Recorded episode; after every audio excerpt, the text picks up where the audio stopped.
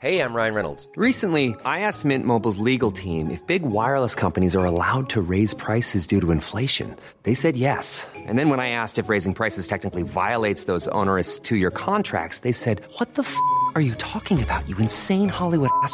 So to recap, we're cutting the price of Mint Unlimited from $30 a month to just $15 a month. Give it a try at mintmobile.com slash switch. $45 upfront for three months plus taxes and fees. Promo rate for new customers for limited time. Unlimited more than 40 gigabytes per month. Slows. Full terms at mintmobile.com. Hola a todos, buenas noches. Bienvenidos a un nuevo directo en el canal de YouTube dentro de la serie de directos eh, patrocinados por Bit2Me sobre criptomonedas o criptoactivos o eh, Bitcoin y todo lo demás, ¿no? Que de esto también podremos hablar en el, en, el chat en directo de hoy, porque bueno, muchos en el anterior chat me reprochasteis, quizá con razón, que no hay que mezclar Bitcoin con otros criptos y que otras criptos pueden ser simplemente estafas piramidales que no habría que meter en el mismo saco de Bitcoin. Es posible. Bueno, pues vamos a hablar también sobre, sobre este asunto. Em, y lo vamos a hacer de la mano de Gael Sánchez. Gael Sánchez, que em, eh, acaba de publicar un libro que se llama Bitcoin lo cambia todo, eh, por aquí lo tengo. Em, además, estoy muy contento de que, de que Gael eh, pues, haya escrito el libro porque, bueno, en, su momento, hace no mucho, fue, fue alumno mío y en el máster de Economía UFM OMA y desde luego es, es un orgullo que, los alumnos pues vayan sacando temas, desarrollando además cuestiones que, para mí son las más interesantes, que son cuestiones de teoría monetaria. Entonces vamos a hablar fundamentalmente sobre Bitcoin y sobre por qué Bitcoin lo cambia todo. Buenas noches, Gael, y bienvenido al canal. Buenas noches, Juan. Eh, pues muchísimas gracias y la verdad que realmente es un honor para mí estar aquí contigo porque tanto como alumno tuyo como antes de eso, eh, he seguido tu trabajo, me ha influenciado un montón y como decía en Twitter, yo creo que tu pensamiento para mí ha sido eh, muy influyente y, sí, y muy inspirador. Así que muchísimas gracias realmente por, la invitación y por tenerme aquí. Nada, muchísimas gracias, muchísimas gracias a ti. Eh, pues bueno, vamos a, empezar hablando sobre el contenido de tu libro, que además lo podéis encontrar en, Amazon, todos los que estéis interesados. Bitcoin lo cambia todo. Pues empecemos por lo primero. Bitcoin. ¿Qué es Bitcoin? ¿Cómo definirías Bitcoin? Sí, para mí, yo diría que Bitcoin es una, revolución, revolución en el ámbito monetario. Primeramente, es un nuevo sistema monetario, un nuevo dinero que viene con la aspiración de, quizá de reemplazar a lo que hemos tenido durante las últimas, durante las últimas décadas. Entonces, yo, yo lo definiría así, como una revolución monetaria, como un nuevo sistema monetario. y ya si entramos un poco más a profundizar que se caracteriza por la descentralización, porque no hay, una, no hay una autoridad, no hay una jerarquía, no hay, no hay un gobierno de, de, individuos, ni de corporaciones, ni, de estados detrás de él. Claro, porque cuando has dicho Bitcoin es una revolución monetaria, eh, estoy de acuerdo en que, en que puede serlo, y, o en que lo está siendo, pero claro, ha habido otras revoluciones monetarias en el pasado, ¿no? Pues eh, la aparición del oro frente a, a, a, dineros que no eran metales preciosos y que por tanto no eran no eran duraderos, ya supuso una revolución, en parte tecnológica, porque estuvo eh, vinculada en parte con el desarrollo de la metalurgia. ¿Por qué esta revolución es distinta o qué caracteriza esta revolución frente a las demás? ¿Por qué no es, bueno, pues un, progresito más, un pasito más adelante en la evolución monetaria? ¿Qué, distingue a Bitcoin em, de otros activos monetarios? Eh, hasta el punto de que a Bitcoin se lo ha llamado el oro digital. Entonces, parecería que en cierto modo es pues como una versión adicional del patrón oro y que quizá no cambiaría tantas cosas porque, porque sería como el oro, pero virtual. ¿Cuál es la diferencia? En parte lo has esbozado, pero por si puedes desarrollarlo un poco más. Yo, diría que lo, que Bitcoin hace realmente es hace un, hace un traspaso de, soberanía eh, al individuo enorme, en el ámbito monetario, evidentemente, y lo hace porque quizá a diferencia del fiat y también a diferencia del oro, lo que facilita o lo que plantea es un conjunto de normas monetarias que, que nadie puede alterar. Eh, con el oro, pues hemos visto cómo al final se depende de intermediarios, se, acaba dependiendo de entidades financieras que tienen que custodiar el oro, que tienen que emitir sustitutos monetarios. Em, y además la oferta de oro no está predefinida. Realmente puede haber sorpresas, puede haber, se puede encontrar recursos donde antes no pensábamos que los había, por ejemplo, la minería de asteroides, que yo creo que es un ejemplo que puede parecer eh, una fantasía, pero que, se está planteando realmente y, que eso podría aumentar la, oferta de oro de manera brutal y lo podría volver. En 500 años, en 500 años, por ejemplo, probablemente si no se ha extinguido la humanidad lo veamos hmm. y, estamos hablando de un patrón monetario que tiene vocación de estabilidad a muy largo plazo. Entonces, sí, puede ser un riesgo del oro, claro. Hmm. Entonces, sí, yo creo que Bitcoin nos, presenta algo muy singular porque, porque tiene una oferta predefinida. Y en ese sentido, yo, yo no sé si hay algún otro activo que exista en el universo que tenga una oferta totalmente predefinida y que nadie pueda alterar. Me refiero a, la manera en la que los bitcoins se producen, que si quieres lo, vemos un poco más adelante, pero yo creo que eso lo diferencia de cualquier otro activo monetario con, con aspiraciones monetarias. Y luego, a mí una cosa que me encanta de Bitcoin, que, que tiene un carácter universal, o sea, no, excluye a nadie. Bitcoin es una revolución monetaria que está al alcance de cualquier persona. Eh, cualquier persona de, cualquier parte del mundo, de cualquier país, eh, puede abrir una cuenta de Bitcoin, si lo queremos llamar así, una dirección, y puede recibir transacciones, puede enviar transacciones eh, sin que nadie le pueda censurar, sin que nadie le, pida ni un DNI, ni, sus fondos, ni una prueba de ingresos, ni, una prueba de residencia. Bitcoin no excluye a nadie, independientemente de tu nivel de renta, de tu etnia, de tu religión, tú puedes tener tu cuenta y puedes transaccionar. Y yo creo que eso es, eh, pues yo creo que nos acercamos ahí a, ese aspecto tan revolucionario de Bitcoin, ¿no? Em, y lo que a mí tanto me, me atrae, sí. Pero fíjate que has comentado en la primera respuesta que eh, algo que creo que es muy, muy relevante de Bitcoin, muy característico de Bitcoin y, que en cierto modo creo que es casi su rasgo definitorio y es eh, que no depende de la confianza, no, depende de, la confianza de nadie. Yo suelo distinguir, yo hay mucha gente, ¿no? Pero entre activos reales y activos monetarios, perdona, entre activos reales y activos financieros. Entonces, los activos financieros, hasta la fecha, podían tener una entidad virtual. De hecho, suelen ser activos virtuales, porque es la promesa que alguien hace a otro. Es verdad que podría ser por escrito y demás, pero en principio un activo financiero todos entendemos que tiene una, entidad intangible. Pero claro, los activos financieros que son intangibles dependen de que confiemos en la contraparte, ¿no? en, nuestro deudor. Si el deudor no paga, pues ese activo financiero intangible eh, pues no vale nada. Hmm. En cambio, hasta la fecha teníamos activos reales que eran los monetarios todos ellos tangibles. El oro, la plata, el cobre, el ganado, la sal, las conchas, todo eso eran activos reales en el sentido de que no eran deuda o pasivos de nadie más, no eran contraparte de nadie más, pero su valor dependía de sus características corpóreas, de su tangibilidad. Y Bitcoin es llamativo porque es un activo real, en el sentido de que no es la deuda de nadie, pero a su vez es intangible, es virtual. Entonces, ¿cómo, cómo logramos que algo que no tiene tangibilidad, que es eh, virtual, no dependa de que confiemos en nadie, porque es algo que no existe como tal, no existe corpóreamente, me refiero. Mm. Entonces, ¿cómo algo que no existe corpóreamente puede no depender de alguien que nos deba algo? Puede no ser un pasivo. Pues Bitcoin consigue eso porque en vez de tener una institución, como tú dices, ¿no? un, un banco o un Estado que emite ese pasivo y que nos promete pues, un, poder de compra futuro o lo que sea. Bitcoin eso lo consigue de dos maneras. Primero, con esta promesa de, que la oferta está limitada y, que nadie la va a poder alterar. Y segundo, eh, con una idea central o con una, de las características de Bitcoin, que es que, nadie puede cambiar las normas. Entonces, ¿por qué podemos confiar en Bitcoin?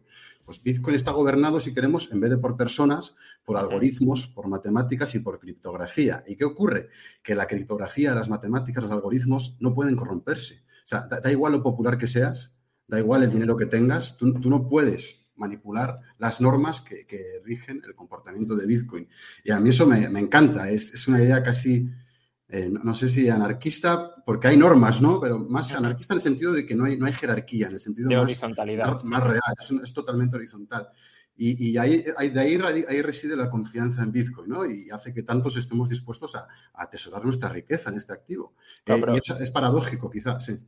No, ahí sí me permites, porque has empleado el término confianza y por aclararlo, una cosa es confiar en, Bitcoin y otra que el valor de Bitcoin dependa de que confiemos en alguien, ¿no? Y, creo que esa es una diferencia muy importante. Justamente el valor de Bitcoin no depende de que confiemos en nadie en concreto, sino que depende de la capacidad de alcanzar un consenso descentralizado, que es lo que le da materialidad a la virtualidad, por decirlo de alguna manera, ¿no? Es decir, Mm. es el reconocimiento multila- multilateral recíproco el que, el que le da una existencia no tangible, pero para entendernos tangible a Bitcoin a través de esa descentralización, ¿no? Y, y- y eso, claro, se logra a través de criptografía, pero sobre todo es esa red descentralizada que valida las transacciones y que permite que eh, haya un intercambio de valor por consenso eh, general de la red, ¿no?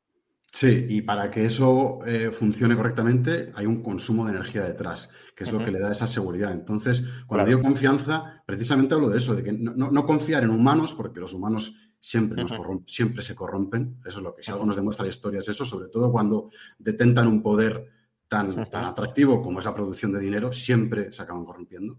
Entonces, lo que Bitcoin nos dice, no, confiemos, como dices, en estos mecanismos de consenso, estos algoritmos que nadie puede alterar y que además tienen una cantidad de energía detrás enorme que, las que le está dando esa seguridad, que es mediante una prueba de trabajo, que es el mecanismo de consenso que le da la seguridad a Bitcoin y que hace que, que nadie pueda alterar esas normas, que mantiene esas normas inalterables.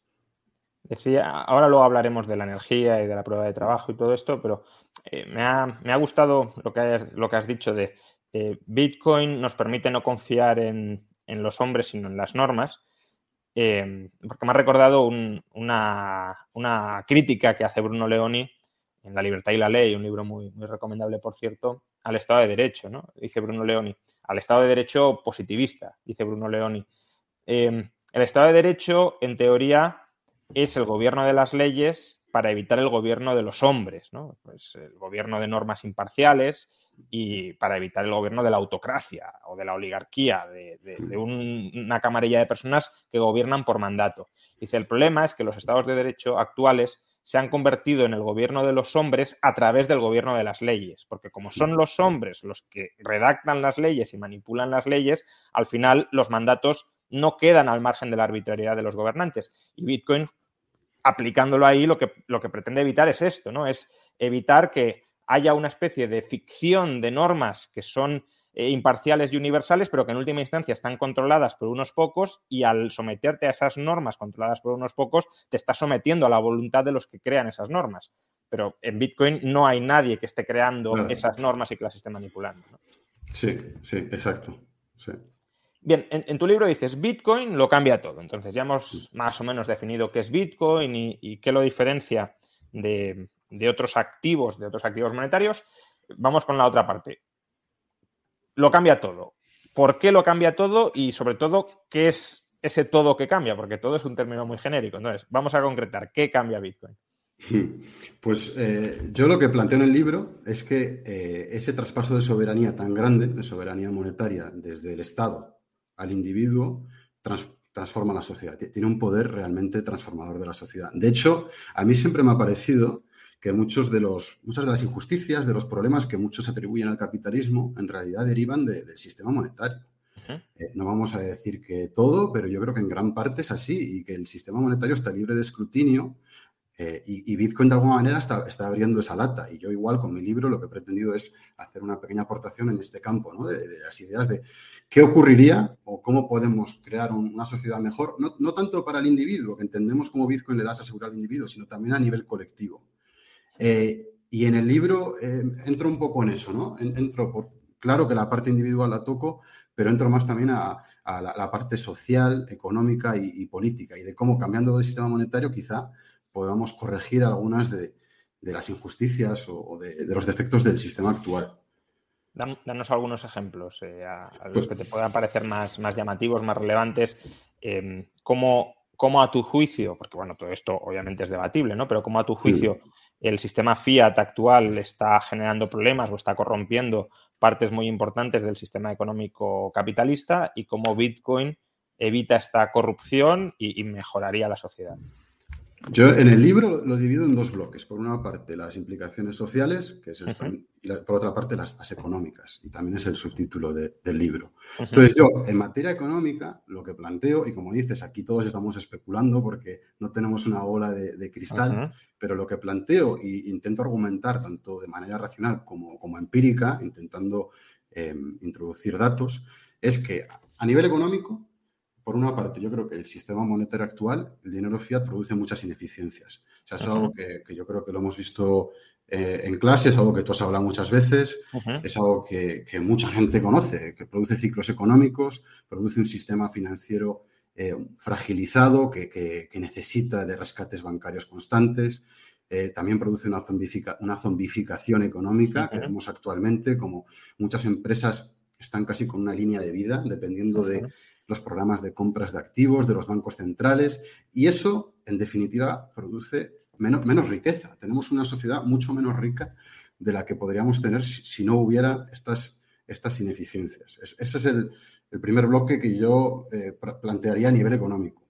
Y el segundo es que esa riqueza eh, está distribuida de una manera quizá más, más injusta o que quizá el, moneda, el, modelo fiat lo que hace es eh, diferencia la, la, desigualdad, sobre todo de la, de la riqueza, del patrimonio.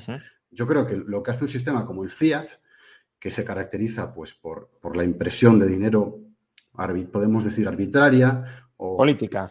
Política, ¿no? Eh, el árbitro son los burócratas de los bancos centrales que deciden cuánto crean, cuándo lo crean y además tipos de interés manipulados. No tenemos tipos de interés de, mercado. Y eso lo que produce, además de estas distorsiones a las que, a las que he aludido, que yo creo que, que limita nuestro potencial de crecimiento económico, de crear un mundo más rico para todos, también produce que esa riqueza esté, peor distribuida, yo creo, mucho peor distribuida. Podemos, podemos pensar en ejemplos, es que, pero lo más sencillo, y, yo siempre lo hablo con, con familiares, con amigos, es la facilidad que tiene una persona que ya tiene patrimonio para, para ampliar su patrimonio. Con el dinero fiat es, que es muy fácil. Simplemente te apalancas, pones tus activos como colateral, te endeudas con tipos de interés artificialmente bajos y compras activos que se revalorizan por la inflación. Entonces, y la deuda se desvaloriza. Claro, entonces te, están favoreciendo por, por doble lado. Eh, mientras que la, pobre persona que está ahorrando para conseguir esa señal, para esa hipoteca, para ese apartamento, está viendo cómo su, activo, el fiat, se va devaluando porque hay inflación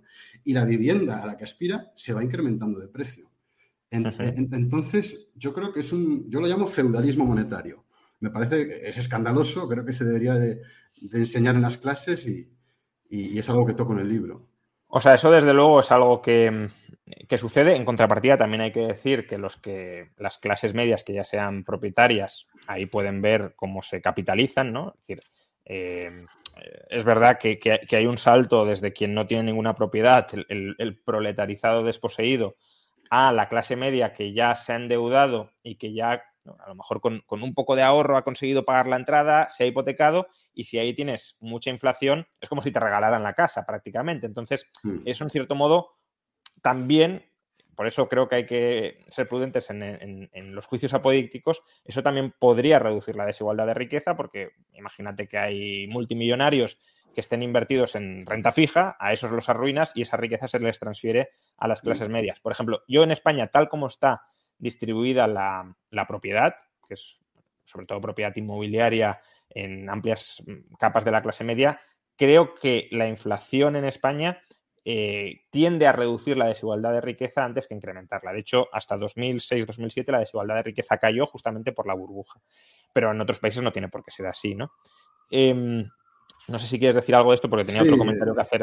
igual porque en el, libro yo creo que tengo una tesis un poco diferente. Por ejemplo, lo que el Banco de España, el Banco de España lo que, lo que muestra es que la, desigualdad de la riqueza se duplica en España entre 2014 y 2017. Claro, pero fuera de la burbuja, por eso, sin, inflación. Claro, es que después de la burbuja fue precisamente cuando empezaron las compras de activos, las bajadas agresivas de tipos de interés, a, las que yo me refiero. O sea, es que esto empezó, el esperpento monetario que vivimos, en el que vivimos ahora, porque yo creo que no hay otra palabra para describirlo, yo creo que esto empezó o de realmente se agravó, de realmente se fue, se fue y entró en una fase ya, yo diría que terminal, después de la burbuja.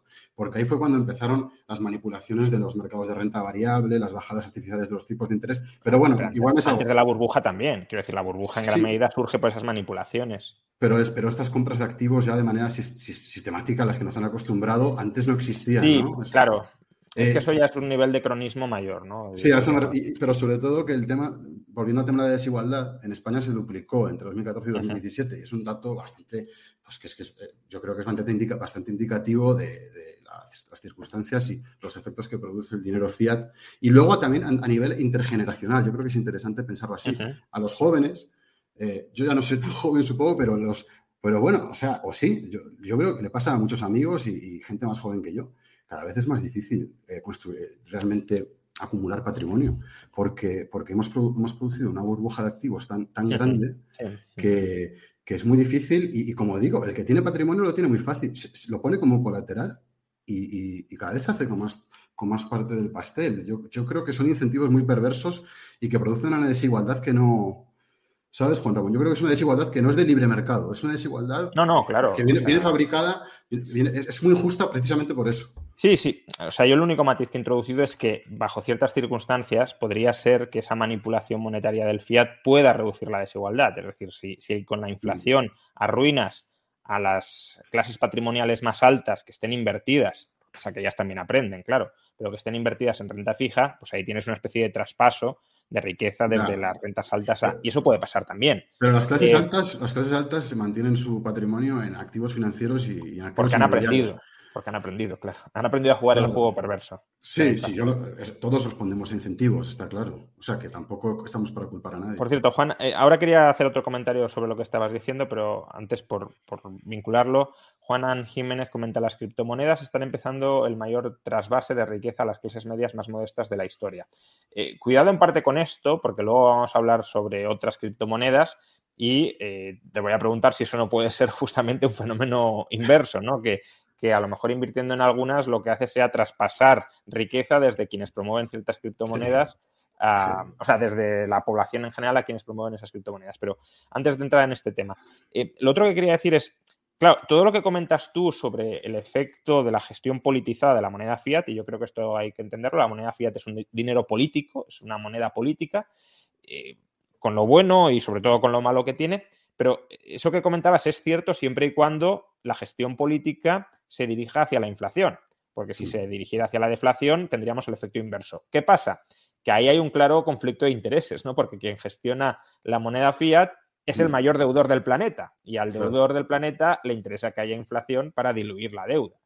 Sí, Justamente por eso existen supuestamente los bancos centrales independientes, para que la moneda no la maneje el que tiene interés, eh, el gobierno, el que tiene interés en diluir el valor de la moneda, pero al final esa independencia de los bancos centrales, como estamos viendo, hombre, es verdad que la FED o, o el Banco Central Europeo no son el Banco Central de Venezuela o el de Argentina, eh, pero mm, cada vez están más politizados y controlados y cada vez eh, los políticos imponen más su régimen de dominancia fiscal sobre, sobre los bancos centrales. Sí, sí, yo eh, lo, igual para añadir, en el libro también trato, obviamente, que lo que he mencionado de la desigualdad, en general yo creo que lo que se trata es de cómo limitar, son limitaciones al poder estatal. Eh, porque, bueno, en, en Europa eh, no, no tenemos este descontrol monetario que, que, por ejemplo, viven en Sudamérica, donde llega un gobierno populista y, y literalmente se carga la moneda y, y ya se vuelve inservible. Entonces, aquí igual tenemos el mal menor, eh, pero, pero claro que, que puede, ser peor y, y, y, bueno, yo creo que en general lo que, lo que Bitcoin nos presenta es eso, una alternativa a un dinero que está controlado por el, por el Estado. Pasemos ahora a, a comentar esto de lo que veníamos hablando, ¿no? De, eh, tú dices que Bitcoin sí, pero otras criptomonedas no. Eh, en la anterior entrevista, Leif también dijo algo parecido. Lo que pasa que creo que tú vas más allá y por eso quiero que, lo desarrolles.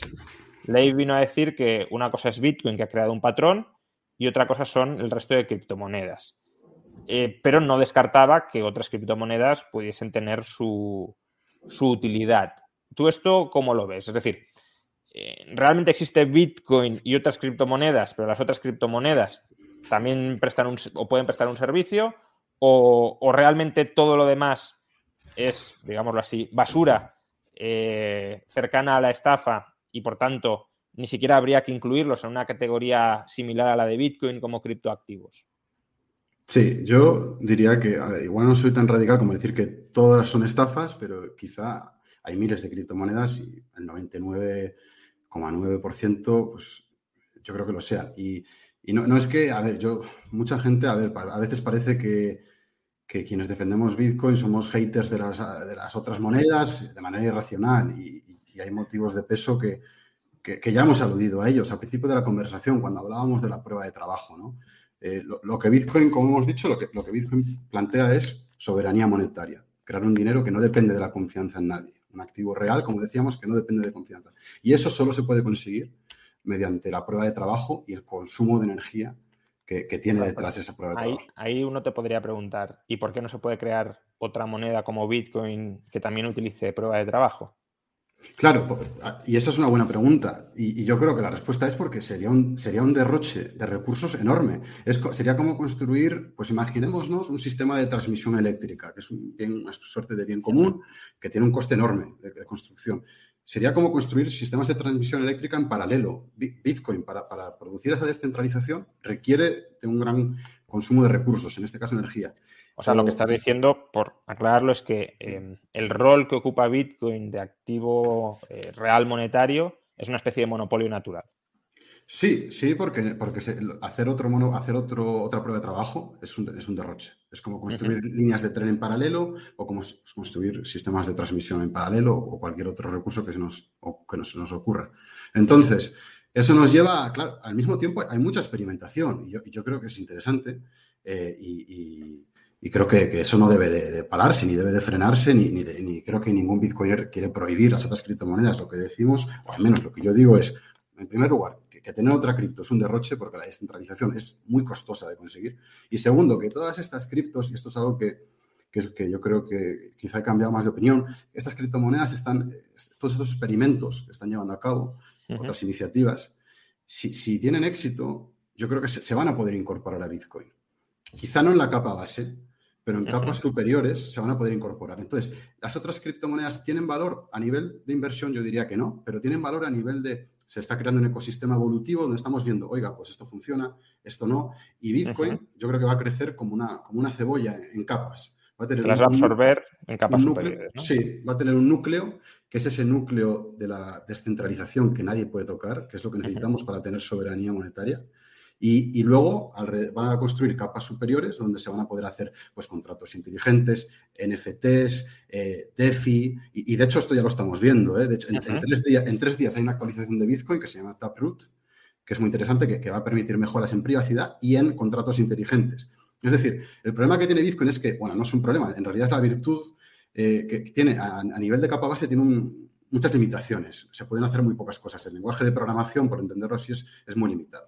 Entonces, todo lo que queremos hacer que sea más, más em, quizá más elaborado, como puede ser sistemas de finanzas descentralizadas, NFTs eh, y otro tipo de innovaciones que vayan viniendo, se van a poder hacer en capas superiores que van a estar comunicadas con esa capa base segura. Y yo creo que, así es como va a evolucionar Bitcoin y creo que por eso las altcoins pueden tener sentido para un desarrollador, si alguien es un, un, programador o alguien que le interesa la innovación, pero a nivel de los inversores, sobre todo inversores particulares, que buscan, normalmente pues buscan enriquecerse en, este, en esta coyuntura de tipos de intereses tan bajos.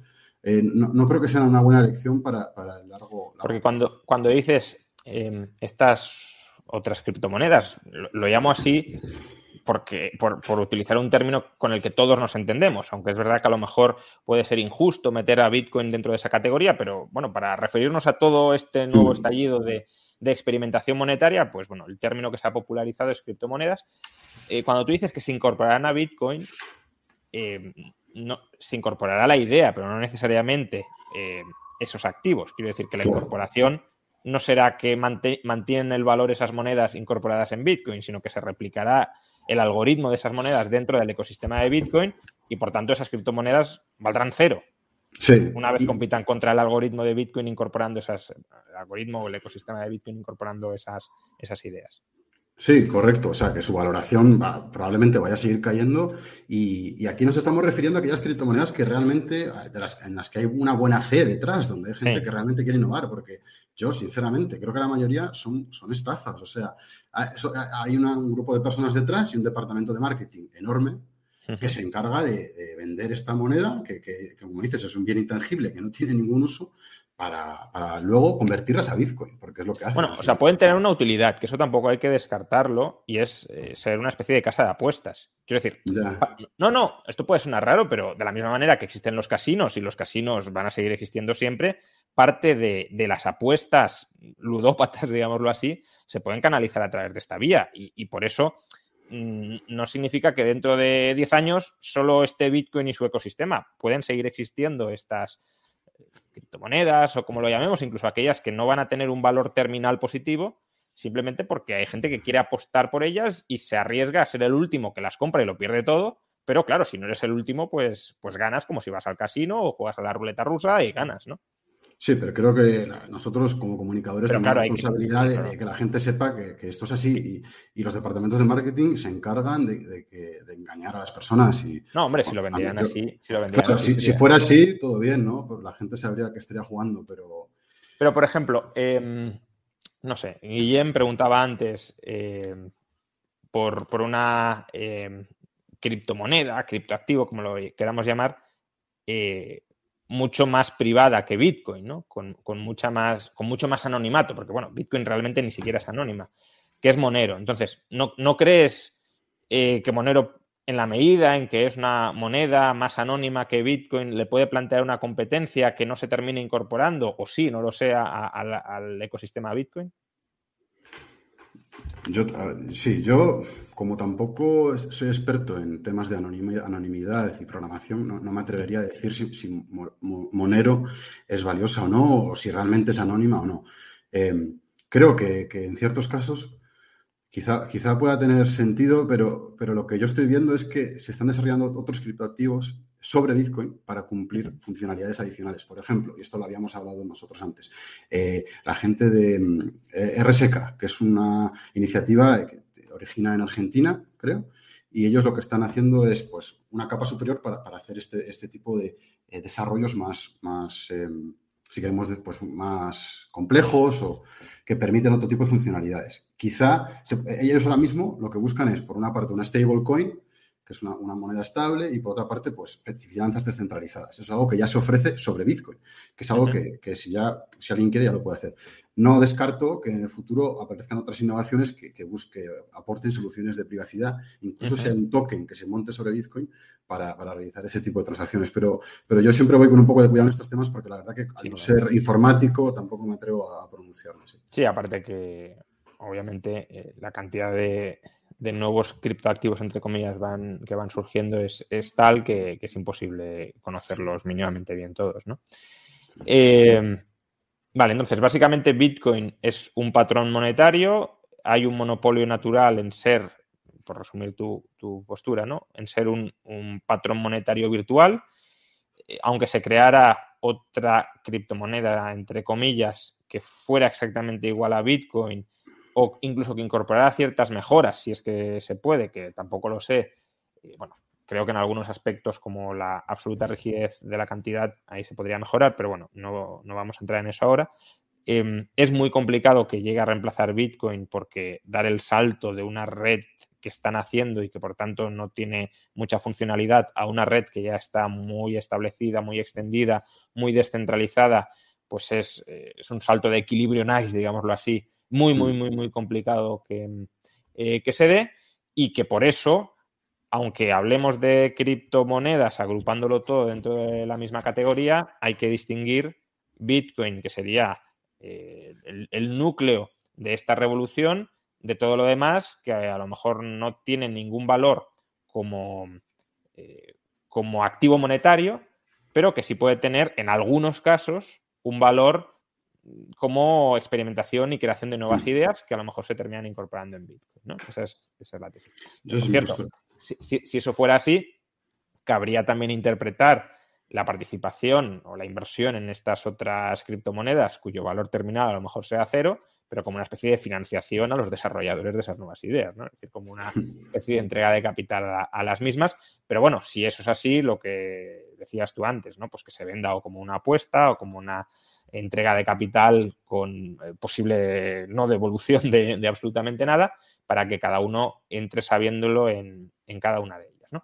Em, comentabas que eh, el monopolio natural de Bitcoin, en parte, o en parte o en su totalidad, eh, está motivado por, digamos, el mecanismo reforzado que existe para alcanzar un consenso descentralizado, que es la prueba de trabajo, y el alto coste de energía que supone la, prueba de trabajo y por tanto el, absurdo que sería económica, socialmente, eh, duplicar todo esto para crear otro ecosistema similar al que ya tenemos en Bitcoin.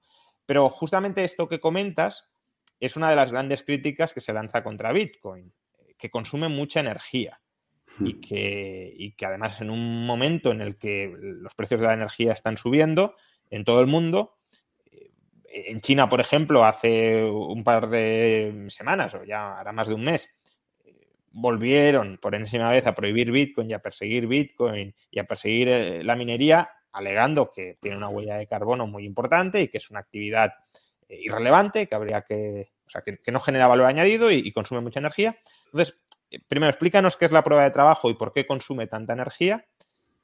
Y después, por qué ese consumo de energía no lo ves como algo negativo. Porque, vamos, eh, si lo vieras como algo negativo, entiendo que, que Bitcoin no lo verías como algo tan positivo, pero, pero no es así. Entonces, eh, eso, ¿qué es la prueba de trabajo y, por qué esta crítica, a tu juicio, no es una buena crítica? La, la- sí, pues la prueba de trabajo, como decíamos, es, el- es este mecanismo que asegura la descentralización. Eh, lo que hace o lo que supone básicamente es, hay una red de computadores, los llamamos mineros, y lo que están haciendo es intentando, podemos llamarlo resolver un problema matemático o participar en una lotería que consume energía.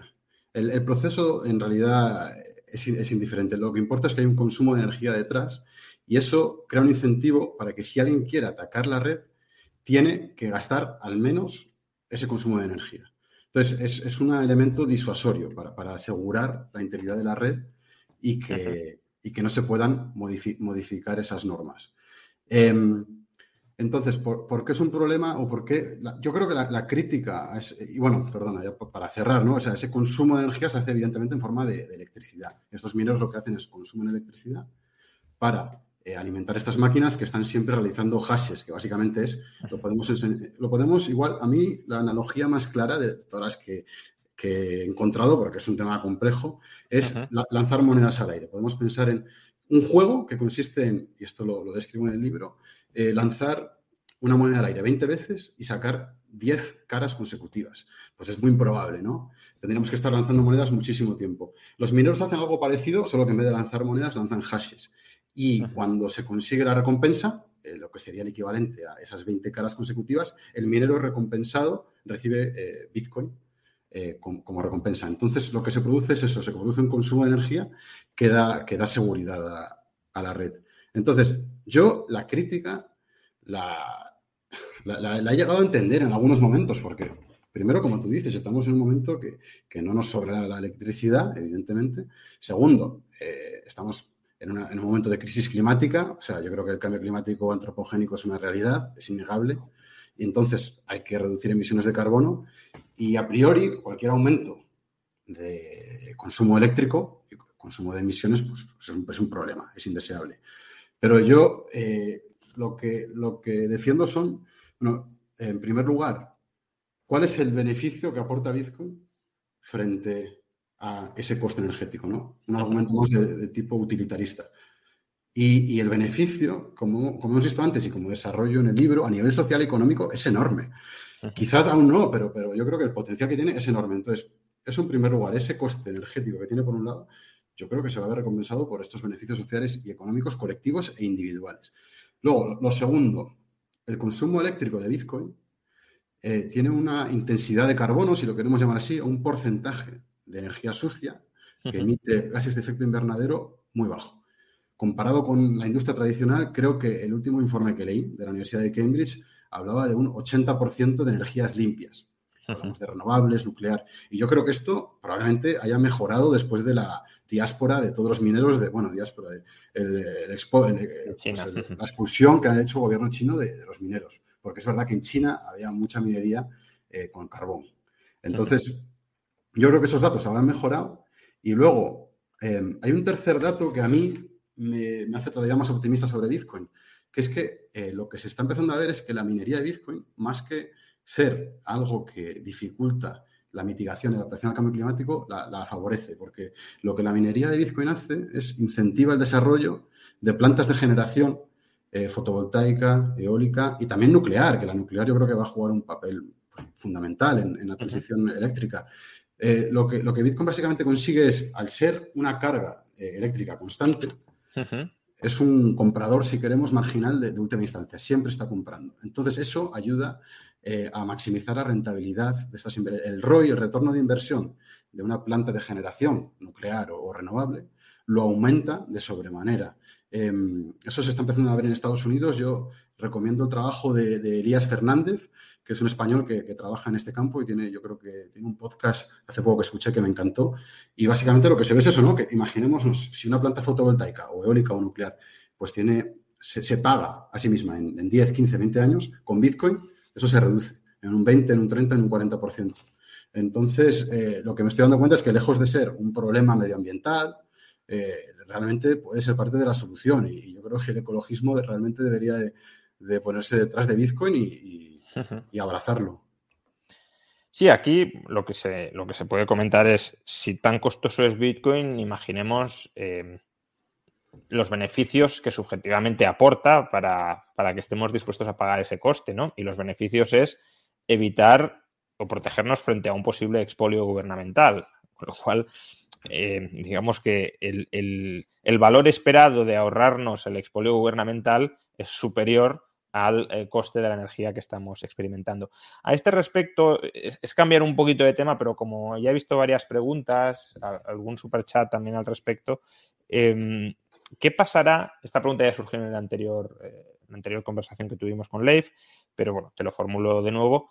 Eh, ¿Qué pasaría con la seguridad de Bitcoin, con la propia existencia de la red y por tanto de Bitcoin, si se desarrollara la computación cuántica? Es decir, esto no es un... De la misma manera que antes hablabas de que eh, pues, la minería de asteroides puede ser un riesgo para la estabilidad de valor del oro, eh, ¿la computación cuántica no puede ser un riesgo para que Bitcoin tenga futuro?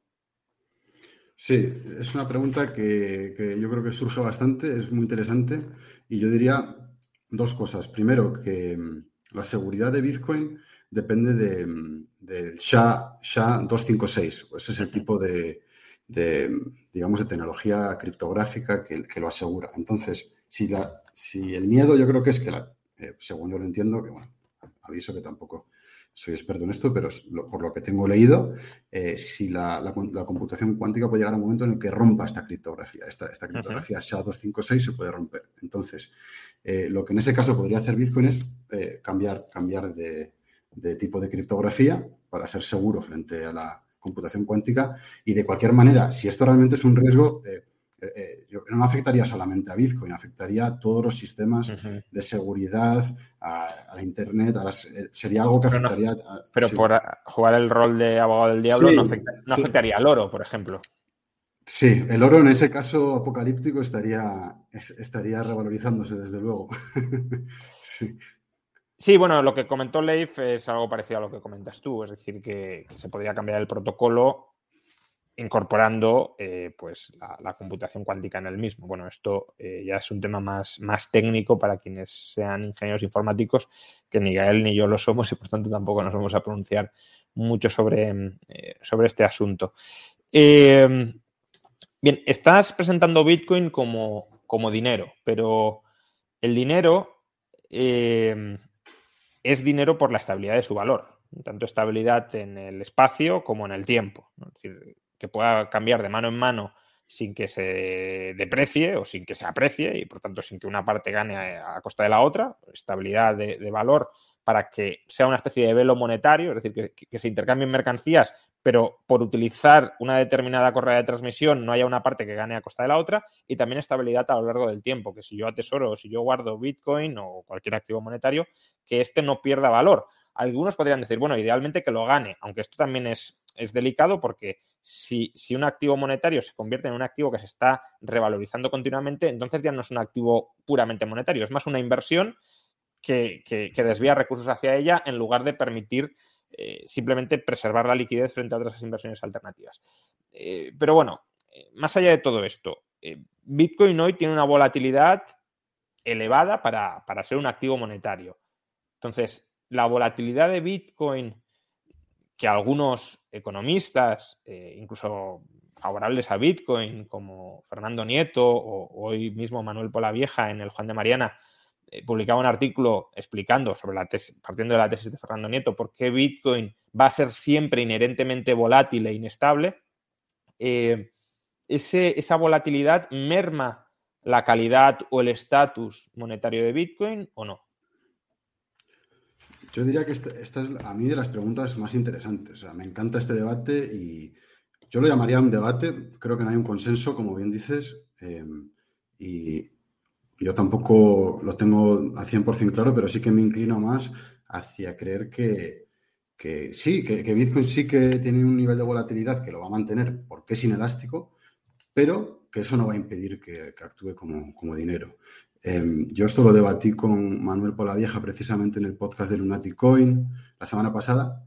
Em, también intercambié algún mensaje con Fernando Nieto y son gente que yo respeto mucho y, estamos ahí yo creo que intercambiando argumentos. Yo le estoy dando muchas vueltas también, la verdad.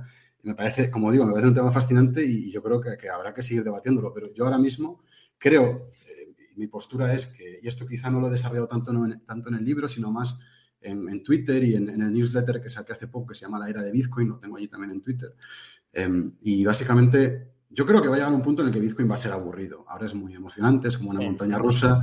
Eh, nos encanta, ¿no? Eh, ver los nuevos máximos o las caídas, no tanto, pero bueno, ya estamos viviendo, viviendo ese, esa montaña rusa. Y creo que va a llegar un punto realmente en el que Bitcoin va a decir, oye, bueno, ya se acabó la fiesta y el mercado va a decir, esto es lo que vale Bitcoin. Em, y, lo va a decir en términos de, yo creo que vamos a tener que valorar Bitcoin quizá utilizando unas métricas poco convencionales. El dinero fiat yo creo que no nos va a servir. Eh, vamos a tener que pensar cómo valorar Bitcoin. En, yo, yo, lo llamo unidades económicas reales y me encantaría saber tu opinión. ¿eh? Por, ejemplo, medir el valor de Bitcoin como un porcentaje del, PIB o como un porcentaje de la, de la, riqueza total en el mundo. Porque lo que yo no, no soy tan ingenuo de pensar es que Bitcoin se va a revalorizar para siempre frente a activos productivos, porque Bitcoin no hace nada. O sea, eh, Bitcoin sirve porque vivimos en sociedad, nos permite coordinarnos como, el, como cualquier dinero. Entonces, no podemos pensar que Bitcoin, que no nos da ni calor, ni nos da de comer, ni nos da, no nos da nada, no es productivo, va a valer más que toda la riqueza del mundo. Entonces, desde ese punto de partida, que es Bitcoin no puede valer más que toda la riqueza que hay en el mundo, tiene que tener un límite. Y, en ese límite, pues habrá una estabilización, porque yo creo que el mercado es lo que hace, busca siempre el equilibrio. Eh, lo, que pasa es que puede haber, un, puede haber una especie de tope, pero no necesariamente una estabilización, porque podría llegar al máximo, luego volver a caer, volver a subir. Eh, eso, yo, perdón, la estabilización es el término correcto. Yo creo que va a haber un tope donde vayamos a decir, oye, nos hemos pasado ya de, rosca, Bitcoin vale, imaginémonos que digamos, bueno, Bitcoin vale el 30% de la, de la riqueza mundial. Ahora mismo la riqueza mundial, según Credit Suisse, es por, por, ponernos en un escenario muy exagerado, ¿no? La, riqueza total del mundo son 400 trillones de dólares, en nomenclatura anglosajona, o sea, 400 billones en España. Em, eso, eso incluye, según Credit Suisse, por los informes que he visto, incluye todo, ¿no? bienes, bienes inmuebles, la bolsa. Eh, em, y, Bitcoin pues representa ahora mismo, no lo sé, creo que era el 0,06%, lo que sea. Imaginémonos que, Bitcoin llega, bueno, no te digo el 30, pero el 10%, a 40, 40 trillones, que sería un precio de 2 millones de dólares por Bitcoin. A dólares actuales, ¿no? Porque el valor de la riqueza mundial puede ir aumentando en los próximos 10 años. Pues igual ya el mercado dice, oye, pues ya, valió y, y, todo, todo este poder adquisitivo que está en Bitcoin, poco a poco se va canalizando hacia activos productivos, pues hacia acciones, hacia... Eh, y, se queda una demanda más de, tesorería, de activo de refugio, de más, más de dinero. Em, yo, creo que, vamos en esa dirección, pero, pero esto todo es especulativo, evidentemente, mm. no tengo una bola de cristal. O sea, a ver, em, yo creo que la demanda de liquidez, primero, no es tan grande como para que llegue a suponer el 10% del patrimonio mundial. Es decir, al final decir que, va a representar el 10% de la riqueza significa que eh, en el conjunto del planeta queremos tener el 10% de nuestra riqueza en, liquidez. Yo creo que eso, vamos, Milton Friedman recomendaba tener en torno al 5%, si no recuerdo mal. Entonces, eso sería como mucho. Y además suponiendo que toda la liquidez se mantiene en Bitcoin, que eso también es un supuesto que, yo no termino de verlo. Es decir, hay otros activos eh, reales o financieros que también se demandan como reservas de liquidez. Incluso podría ser deuda denominada en Bitcoin y por tanto no haría falta tener Bitcoin en, cash, ¿no? en estado puro, sino simplemente derechos contra Bitcoin que economizan esa demanda de, liquidez. ya digo, incluso en una economía totalmente bitcoinizada, pero en nuestras economías, yo ahí sí tengo ciertas dudas razonables de que vaya a ser esto eh, un, reemplazo, ¿no? un barrido de Bitcoin de todas las otras formas de, transmisión de liquidez alternativas. En nuestras sociedades pues tienes el dólar, tienes el euro, que pueden ser monedas que desde luego no son óptimas ni muchísimo menos, pero sí son valiosas en determinados eh, contextos, en determinados escenarios y, ahí Bitcoin, pues bueno, hombre, si los bancos centrales gestionan fatal eh, sus propios eh, pasivos monetarios, pues desde luego lo puede reemplazar. Pero si no, también hay unos efectos red que son muy potentes. Con lo cual, si vas descontando que ya es el 5% de la riqueza mundial, que, va a haber otros muchos activos que sean depositarios de esa riqueza, de esa demanda de liquidez sobre la riqueza mundial, etcétera, sí que hay un, cierto límite que yo creo que está bastante más abajo de de Bitcoin, ¿no? De, los 2 millones o... Pero bueno, aunque sean 2, millones, el recorrido que le queda es relativamente limitado. Em, frente a lo que ya ha sido, me refiero. Bueno, sí, por supuesto, claro. No puede ser No, lo digo porque también hay mucha gente que dice, no, es que esto es una revalorización continua del 50% al año. No, o sea, olvidaos de eso. Eh, como bien dices, eh, Bitcoin no puede seguir creciendo exponencialmente. Ni Bitcoin eh, ni, nada. Y, eso se ve en los ciclos, ¿no? Yo, yo como inversor lo estudio mucho. Lo que vemos es que, bueno, los ciclos es después de cada, cada halving, no hemos introducido este concepto, pero bueno, cada cuatro años la oferta, la, producción de nuevos Bitcoin se, reduce en la mitad. Y eso es el halving. Y, parece que eh, los mercados eh, no han incorporado esa información eh, y, bueno, pues hay una fase alcista después de cada halving. Y lo que observamos es que cada ciclo es menos vertical que, el anterior, como decía, pues se revaloriza menos cada vez. Eh, ¿Eso puede cambiar? Bueno, sí, yo creo que si entramos en un escenario, como decías tú, de hiperinflación, donde la fe en el fiat realmente se tambalea completamente, que yo, que yo no lo descarto completo, por cierto, o sea, viendo la coyuntura actual, que, podemos hablar de ello, pero yo, yo, viendo la coyuntura en la que estamos ahora mismo, con los niveles de deuda y la inflación que está empezando a, repuntar, etcétera, no, descartaría que haya una pérdida de confianza, pero lo que vemos por ahora es que los ciclos son cada uno menos vertical que el anterior y, duran más en el tiempo, lo cual yo creo que tiene sentido y yo creo que va, a seguir siendo así hasta que llegue un punto en el que, como digo, Bitcoin ya no sea emocionante, sea un activo pues, mucho más aburrido, eh, tenga una capitalización mucho más grande, pues yo no sé, pues ¿qué sería? el oro tiene ahora mismo 10 trillones, ¿no? Yo creo que Bitcoin lo va a superar con creces, o sea, yo creo que el oro está con esta capitalización tan baja, en parte porque está perdiendo ese estatus de activo monetario. Yo, soy muy, yo soy muy escéptico sobre el oro y creo que Bitcoin, como mínimo, el piso, digamos, como, o el suelo de Bitcoin tiene que estar en los 10 trillones de dólares, que sería pues medio millón por, por moneda. Eh, pero bueno, yo, yo, creo que el potencial sí que es un poco mayor porque eh, porque, por ejemplo, eh, esa característica inelástica de Bitcoin hace que, no se pueda diluir tu, poder de compra. O si tú tienes un Bitcoin de, de 21 millones, siempre vas a tener un Bitcoin de 21 millones. Y eso no se puede decir de ningún otro activo. Entonces eso yo creo que eh. tiene, mucho valor, tiene mucho más valor que el oro, desde luego. Sí, de hecho ese podría ser un problema de Bitcoin como activo monetario. Es decir, lo que mm. comentaba antes, pero bueno, como no tenemos tanto tiempo, no nos vamos a, a, meter en ese debate, ¿no? Pero que la, deflación estructural genética que tiene Bitcoin plantea ciertos problemas de coordinación en economías cuyos precios no son absolutamente rígidos. Pero bueno, también hay posibles soluciones basadas aquí sí en deuda para, remediar ese problema, es decir, para aumentar elásticamente la cantidad de, bitcoins eh, efectivos que hay en la economía y estabilizar los precios, ¿no? Pero eso también tiene otras implicaciones en forma de otros problemas en forma de estabilidad financiera. Eh, por, avanzar un poco más y, bueno, como eh, hemos tenido una, un super chat, pues, eh, digámoslo así, generoso de, de pues ya habíamos tocado este tema, pero hay que recuperarlo, evidentemente. Senbi hace un comentario Bitcoin es como el oro, pero que exista el oro no significa que no haya otras cosas valiosas en el mundo. Muchas criptos hoy van a seguir siendo valiosas en el futuro por el hecho de ser valiosas para la comunidad que tienen detrás. Em, ¿Cuál es tu perspectiva sobre esto? Porque has dicho que se terminarán incorporando todas al ecosistema Bitcoin, pero em, eso en cierto modo también es como decir eh, toda innovación monetaria va a ser incorporada al ecosistema dólar y, bueno, vemos que hay comunidades de pago locales, de, monedas locales, que no trascienden mucho más, pero que dentro de su comunidad de pagos pues les puede prestar ciertos servicios. Eh, ¿No podrían ser esas criptomonedas alternativas una especie de comunidad de pagos local que sí sea valiosa dentro, funcional, cuando digo valiosa, útil, ¿no? Eh, dentro de los usuarios de, de la misma o crees que necesariamente están abocadas a desaparecer como proyecto monetario y el pozo de innovación que puedan poseer ser absorbido por el ecosistema Bitcoin? Bueno, yo, yo lo intento pensar desde un punto de vista de la lógica económica que hay detrás y, bueno, igual la realidad no, no, hace caso a esa lógica. Es verdad que los seres humanos también a, menudo somos, eh, somos más eh, tribales quizá, ¿no? Nos gusta, como dices, juntarnos en comunidades y aunque eso no, eh, desde un punto de vista de los incentivos o de, o de, como digo, de la lógica económica no tenga tanto sentido, pues, pues igual sí que comunidades marginales se se organizan de esa manera. Yo, tampoco tendría ningún problema con ello. para mí lo más importante es que la gente entienda eh, lo costosa que es la descentralización y lo importante que es y, por qué no tiene sentido replicarla. Luego, experimentos que puedan perdurar, pues bueno, yo, siempre doy un dato muy, muy que a mí me, parece muy llamativo. Si, miramos eh, hace cinco años o seis o siete años, ¿cuáles eran las criptomonedas que estaban en el top 20?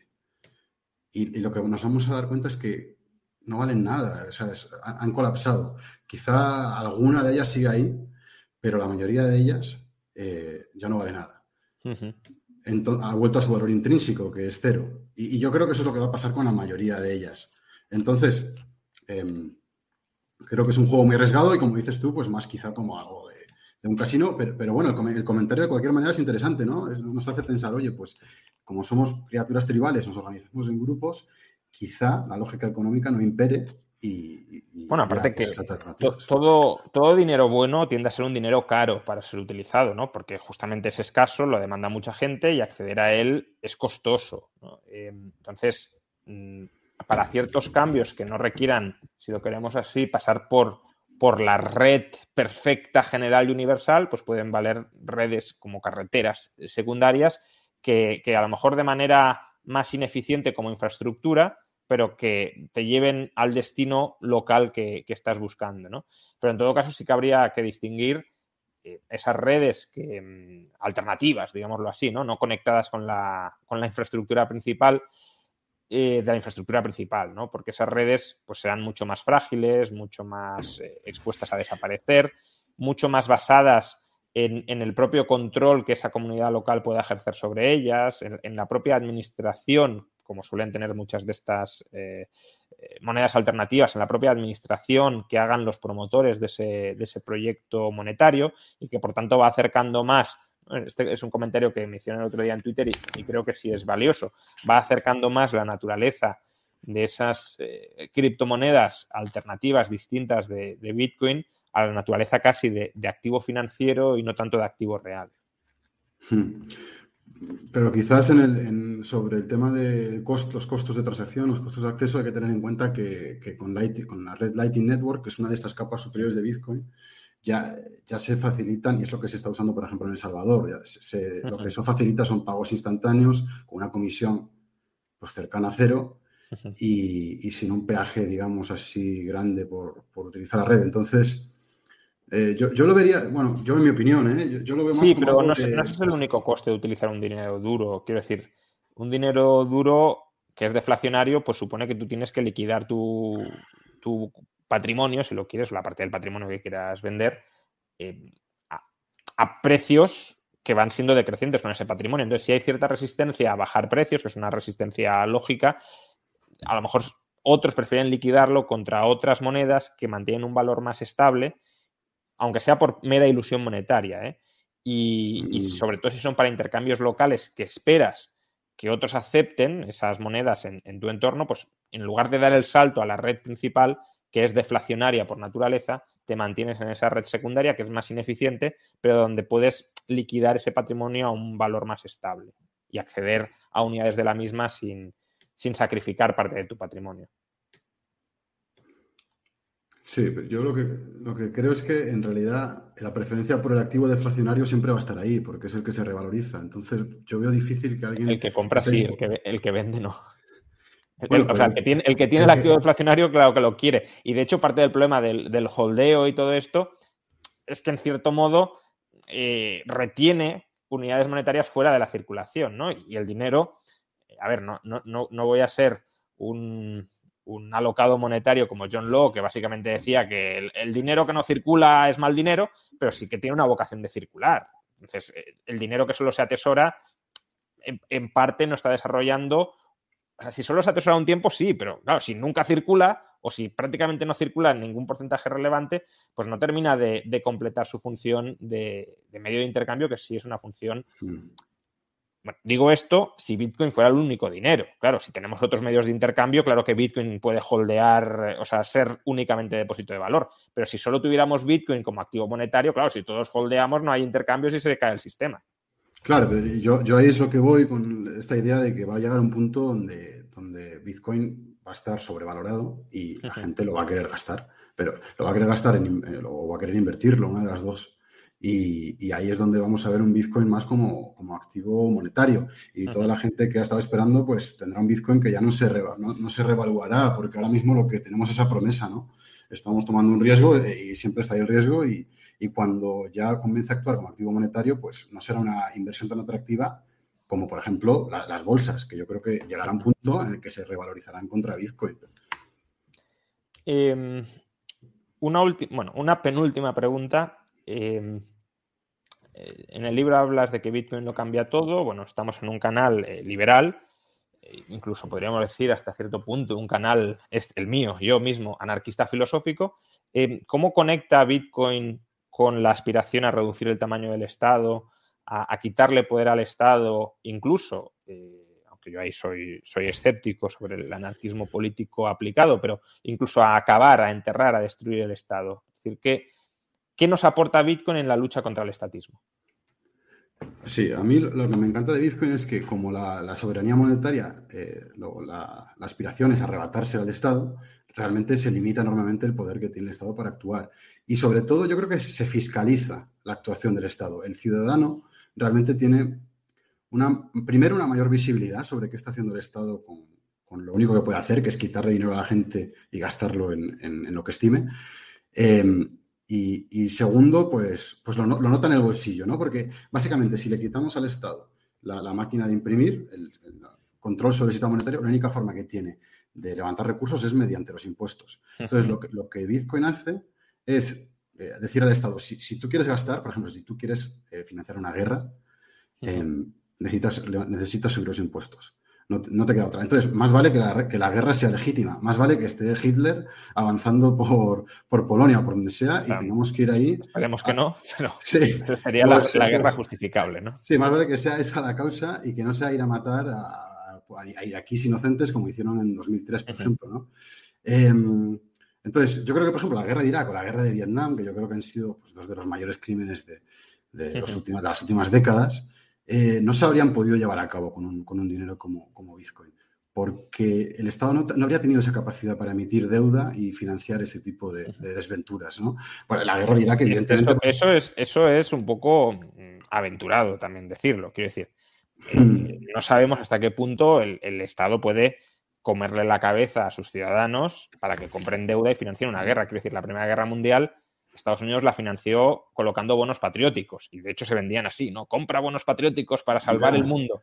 Y, claro, nos puede parecer que la Primera Guerra Mundial, hombre, es que era la Primera Guerra Mundial. Bueno, en Estados Unidos meterse en la Primera Guerra Mundial era tremendamente impopular. De hecho, Wilson ganó las elecciones en 1914 prometiendo no entrar en la Primera Guerra Mundial.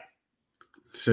Entonces, quiero decir que, que sí que dificulta la financiación del Estado vía restricción del señoreaje, pero tampoco desdeñemos la capacidad que tiene el Estado de manipular a los ciudadanos y, persuadirles de que tienen que comprar deuda estatal para salvar la sociedad, la civilización o, a ciudadanos extranjeros que están oprimidos por un tirano, etcétera. Sí, puede ser, pero bueno, yo, yo recuerdo, yo era adolescente cuando, cuando, en el 2003 era un chaval, estaba empezando el instituto y yo recuerdo muy bien la oposición masiva que hubo a la guerra de Irak. me acuerdo que, que era... Algo pero en Europa, no tanto en Estados Unidos. También, pero no tanto. Ya, bueno, no, no, recuerdo en Estados Unidos, pero me acuerdo que en Europa era algo brutal. Sí, España, Reino Unido fueran ahí, pues era algo que, volviendo igual un poco al punto, claro, si, si tú, incluso en Estados Unidos, ¿no? Si te meten la mano en el bolsillo para, pagar esa guerra, que Estados Unidos no lo hizo porque, porque no tiene esa necesidad ahora mismo. Tiene, tiene un gobierno que puede emitir deuda y un banco central que la compra. Entonces puede financiar ese tipo de, desventuras bélicas. Yo creo que si el Estado nos tiene que meter la mano en el bolsillo para una guerra o, para lo que sea, realmente lo tiene que justificar y realmente tiene que haber una aprobación de, la mayoría de la, sociedad. Es, Pero aquí también por jugar el papel de abogado del diablo, sí. en la medida en que la sociedad en ocasiones sea estúpida, y todos lo somos en muchos ámbitos de nuestra vida, como haya una amenaza de verdad, como haya un Hitler, no nos demos cuenta de que es un Hitler y el Estado no tenga capacidad de financiación porque mm, no, no, queremos financiar esa guerra porque creemos que es innecesaria, pues a lo mejor nos barren. Eso también hay que tenerlo en cuenta. Sí, pero ya entramos en, que, si queremos que el Estado tenga esa, opción o no. Eh, y yo claro, diría que, es preferible que no la, tenga. En la medida en que caracterizas el Estado como proveedor de un bien público que el mercado a lo mejor provee de manera eh, no muy eficiente, eh, que es la defensa, la defensa nacional, la defensa comunitaria, como, como lo queramos llamar, quitarle al Estado herramientas para financiar la provisión de ese bien público a lo mejor no es tan conveniente. Digo por jugar el papel de abogado del diablo, eh, en parte, porque creo que ese argumento sí tiene, sí tiene su punto a tener en mm. cuenta. Sí, yo, yo, lo argumento desde una postura ya también más ética, tampoco ya bajándonos al punto pragmático, sino desde un punto ético y yo creo en la libre vinculación y, y en el libertarismo en general. Eh, yo creo que, si, tienes, si tenemos que participar en algo, tiene que ser con, la aceptación de, una mayoría, mayor parte de la población. Y, ahora mismo no es así. Y, no solo guerras, ¿no? Por ejemplo, otra cosa que a mí yo hablo en el libro y me parece interesante es el tema de la ingeniería social, ¿no? Esta idea de que parece que los estados están obsesionados con maximizar el, crecimiento del PIB o, o, el empleo o este tipo de métricas macroeconómicas que utilizan cuando en realidad igual el propósito de la vida tampoco es ese, ¿no? El, sistema monetario a menudo se subordina a esta idea de que, del pleno empleo o a esta idea de que suba el PIB. Pero igual, igual no queremos organizarnos en una sociedad de ese tipo, igual queremos organizarnos en una sociedad que maximice otro tipo de actividades, estar más tiempo con la familia, estar eh, en la espiritualidad, lo que, lo que sea que cada uno quiere perseguir para encontrar su felicidad, porque yo no creo que en una fábrica se encuentre la, felicidad. No creo que el productivismo, esto ya es algo personal, ¿no? Pero yo no creo que esa sea una vía hacia, hacia, una vida satisfecha y plena. Y a mí no me gusta que el Estado utilice el sistema monetario para avanzar ese tipo de ideologías productivistas que no creo que vayan a producir un producir, valga la redundancia, un, mundo más justo, una sociedad más, una sociedad más feliz, quiero decir. Bueno, esa es, esa es la idea de, soberanía individual, ¿no? Y de respeto, a mm. respeto irrestricto a los proyectos de vida de las personas que tantas veces el Estado, incluso algunos dirían que por su mera existencia no, consigue. ¿no? Em, un, último tema, porque, y ya rápidamente porque estamos eh, fuera de tiempo, pero eh, claro, este sábado te vas a El Salvador. Em, primero, ¿a qué te vas a El Salvador? Aunque nos lo podemos imaginar. Y en segundo lugar, bueno, es la pregunta que más o menos te formularía, pero como la ha formulado Carlos Castro a través de un super chat, pues te la formula a través de él. Dice, ¿Qué opinan de Bukele al incorporar Bitcoin como medio de pago comercial en El Salvador?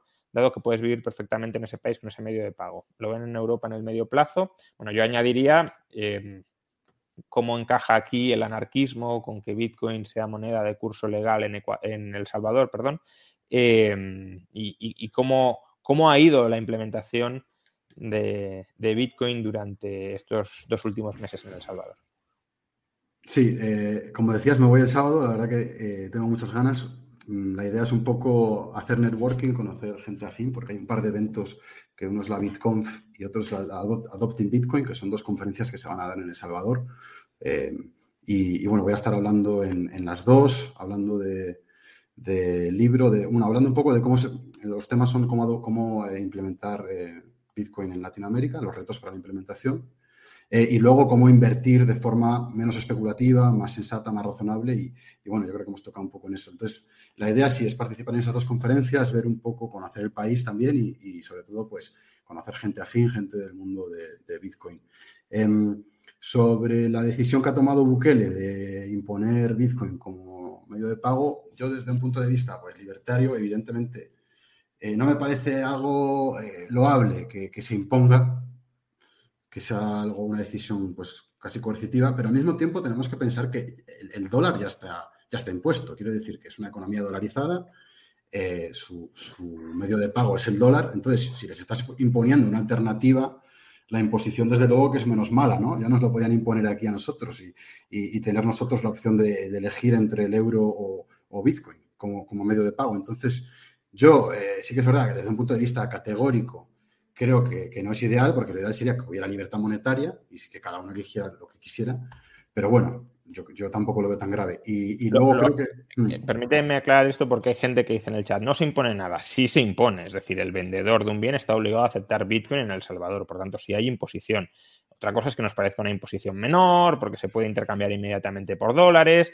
En parte, el Estado salvadoreño está socializando esas posibles pérdidas que hay del intercambio, pero se impone. Es decir, no, lo ocultemos. Una cosa es ser pro Bitcoin y a lo mejor no es liberal y eh, la legislación del Salvador te parece estupenda, otra ser pro Bitcoin y ser liberal y entonces, bueno, no te parecerá a lo mejor un drama, como decías tú, pero, pero desde luego sería preferible que no se impusiera, pero lo que no hay que negar es que se impone. Sí, eh, desde un punto de vista más ético, categórico, yo creo que, si uno es libertario, pues es difícil estar de acuerdo con ello, pero, pero, ya volviendo a por un enfoque más pragmático, yo creo que, va a haber beneficios para El Salvador. A nivel de, creo que les va a reportar crecimiento económico, creo que a nivel pues colectivo les va a dar más visibilidad, a nivel individual para la gente de El Salvador, pues les va a dar una alternativa para, para evitar eh, este tipo de, evaluaciones que vemos, pues el, tema de la inflación, el tema de no lo hemos comentado, ¿no? Pero ahora mismo en España estamos en el 6% de inflación eh, año a año. Pues eh, 5, En Estados Unidos creo que están en el 6,5. Sí, ya no están en el 6,2, sí. sí, sí. Eh, veremos, veremos cuándo, de todas formas, pero sí, de momento ahí hay una mordida muy, muy evidente sobre los activos monetarios estatales. Sí, y yo creo que es que hay que celebrar que, la gente de Salvador tenga una alternativa y, a mí me gustaría que esa alternativa también estuviera disponible para, personas de otras nacionalidades. Eh, luego, eh, hay que pensar, por ejemplo, algo que no hemos comentado. Creo que el 40% de la población del Salvador, si no me equivoco, no, tenía cuenta bancaria. Eh, lo cual es, escandaloso, ¿no? Porque tienen que mantener su, patrimonio en, pues en, dólares físicos, supongo, en otro tipo de activos. Entonces, ahora mismo con Bitcoin tienen esa, posibilidad de, recibir pagos eh, tanto en dólares como en Bitcoin, eh, recibir envíos de remesas, que es una parte importante de la, economía de El Salvador. Entonces, em, yo creo que si lo ponemos sobre una balanza es algo, es algo muy positivo para, El Salvador y para su gente. Em, bueno, pues lo, veremos. Tengo, ganas de ir a verlo, sí.